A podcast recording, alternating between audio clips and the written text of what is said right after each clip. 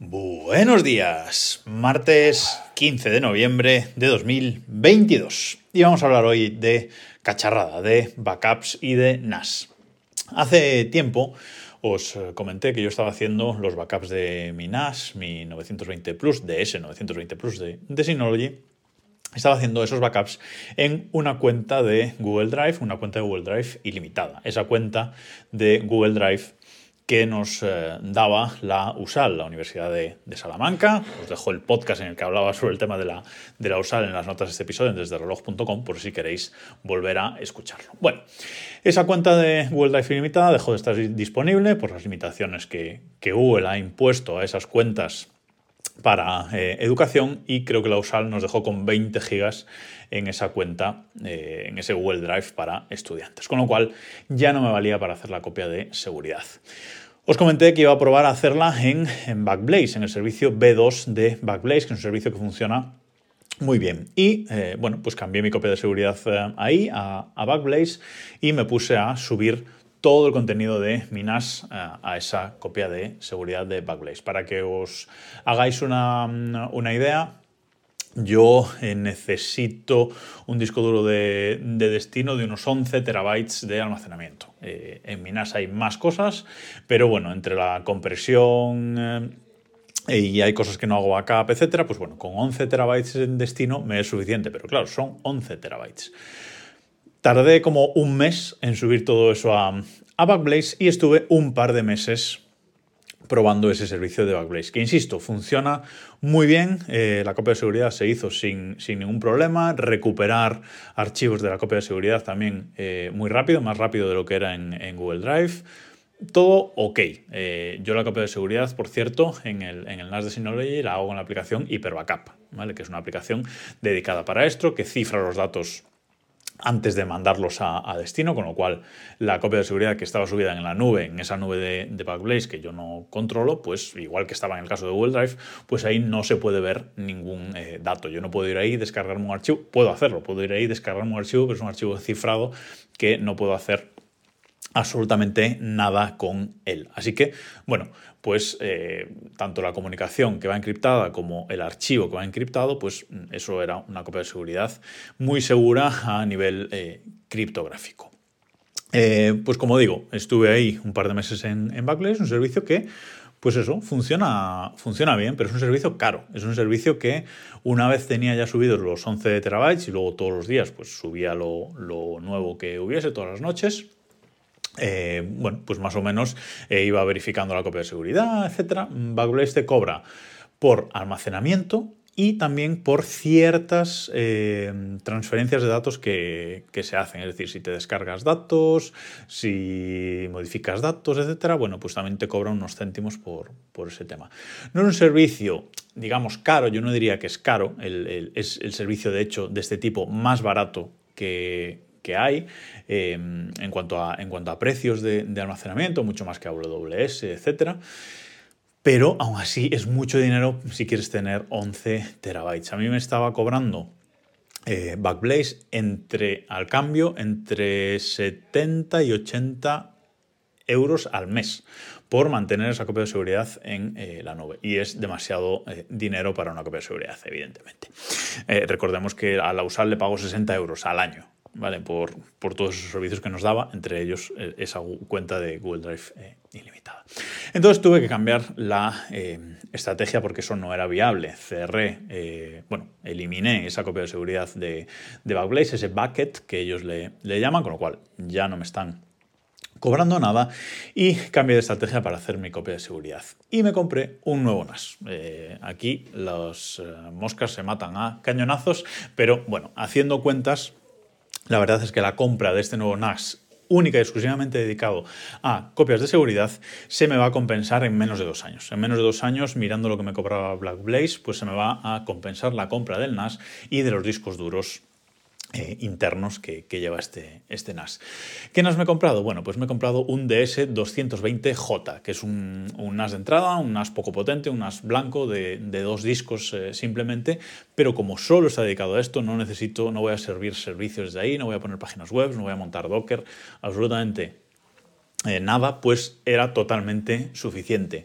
Además, lo he comprado de segunda mano, lo he comprado de segunda mano en, en a muy buen precio, a, un chico muy majo, realmente hay gente eh, en Wallapop, hay gente despreciable, pero hay gente muy, muy maja también y muy, muy legal y yo por suerte me he encontrado más con gente buena que con gente, que con gente mala en, en así que mi experiencia es, es buena ahí. Así que como digo, lo compré de segunda mano y luego le metí dos discos duros de 8 terabytes cada uno. 8 terabytes cada uno, que los he montado en RAID 0, es decir, suman el almacenamiento. Tengo 16 terabytes, bueno, siempre es un poco menos, 15 eh, y pico. 16 terabytes por redondear, 16 terabytes de almacenamiento en ese eh, NAS. Diréis, RAID 0, pero eso es una temeridad. Si se te jode uno solo de los discos, eh, se te joden absolutamente todos los datos. Sí, es así, pero me ahorro dinero porque si no tendría que meter, mm, si lo pusiera en RAID 1, es decir, con eh, con paridad, con, copia de seguridad directamente dentro del, NAS, pues tendría que poner dos discos duros de 14 terabytes, por lo, por lo menos, porque la copia de seguridad de 11 terabytes que yo necesito, pues es esto inicial, pero eso va a ir creciendo con el paso del, tiempo. Em, entonces, pongo el RAID 0, no me importa porque, insisto, este disco duro, este NAS solo es para copias de seguridad del NAS principal. Si se jode un disco duro y tengo que cambiarlo y empezar de cero la copia de seguridad, bueno, pues a lo mejor durante una semana o 15 días pues estoy eh, sin copia de, seguridad, pero no me parece un problema a cambio del, del gran coste que tendría hacerlo de la otra forma. Así que RAID 0, suma almacenamiento y es un NAS que he configurado súper básico, ¿vale? Es un NAS que he configurado muy básico y además que no me va a gastar demasiada luz, porque es un NAS que solo enciendo, durante el día está eh, siempre apagado y solo lo enciendo cuando se van a realizar esas copias de eh, seguridad. Lo enciendo a las 2 de la mañana eh, y lo primero que hace es hacer una copia de seguridad de sí mismo en el NAS principal, que es una copia de seguridad que ocupa 200 mm, megas, una cosa así, porque insisto, no tiene nada este, este NAS eh, propiamente. Entonces hace la copia de seguridad suya, de su configuración y de todo en el NAS principal. eso le tengo unos 15 minutos para que haga esa copia de seguridad, etc. Y a partir de ahí a las dos y media de la mañana, empiezas a hacerse la copia de seguridad del NAS principal a este NAS de backup, que he llamado así además NAS backup o backup NAS, una cosa así. Se hace la copia de seguridad y a las 8 de la mañana este NAS se apaga. Mm, tengo que mirar si sería posible eh, hacer alguna automatización o algo así para que cuando la copia de seguridad eh, finalice el NAS se apague, porque por ejemplo eh, la mayoría de los días, si no meto datos nuevos en el, en el NAS, esa copia de seguridad en una hora o menos de una hora está hecha. Y a lo mejor no sería necesario que estuviera encendido hasta las 8 de, de la mañana. Pero bueno, de momento está así. Se enciende de 2 de la mañana a 8 de la mañana y a partir de ahí se apaga y está el resto del día apagado. Y todas las noches se repite el proceso.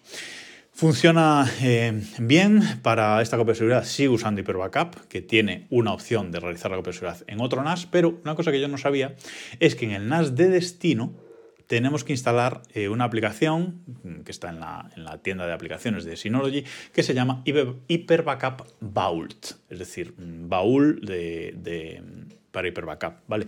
Es una aplicación que simplemente dice, mira, tú ahora puedes ser destino de copias de seguridad de Hyper mm, Es, es muy sencilla la configuración, eh, se instala es HyperBackup Vault que no tiene configuración y en el NAS de origen de la copia de seguridad, en HyperBackup le pones los datos de, acceso, no usa el puerto normal, usa un, puerto diferente de acceso para esta copia de, de seguridad, tenedlo en cuenta para, para vuestros routers, etc.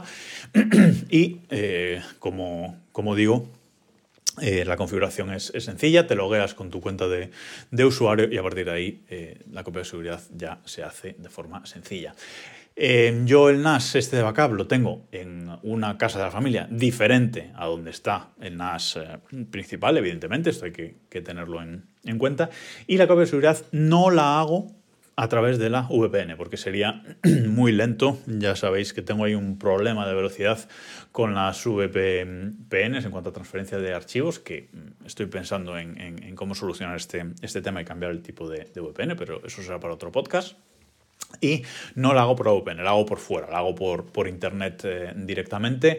La transferencia de la copia de seguridad es eh, cifrada y en este caso sí que no cifro los datos eh, que se guardan en la copia de seguridad. Yo puedo ir al, a este NAS, a este DS220J de, de backup y ver directamente los eh, archivos, ver archivos eh, de la copia de seguridad. No la cifro en destino porque ese NAS está bajo mi control también, entonces no me hace falta. Pero la transferencia sí que va cifrada porque, insisto, va por internet y no quiero que nadie pueda hacer un man in the middle y coger esos, eh, esos datos. Así que, de momento, contento con este nuevo sistema de, de copia de seguridad del NAS necesario. No puedo estar sin un sistema de copia de seguridad. Y en cuanto a coste, ya digo, en menos de dos años voy a compensar lo que me habría cobrado Backblaze y este NAS pues me va a durar muchos años porque, insisto, se usa, se usa muy poco, solo se usa para ese objetivo y el consumo eléctrico también va a ser despreciable. Si os cuadra esta solución, pues ya sabéis, podéis aplicarla vosotros también si tenéis el mismo problema. Y nada más por hoy, nos escuchamos mañana.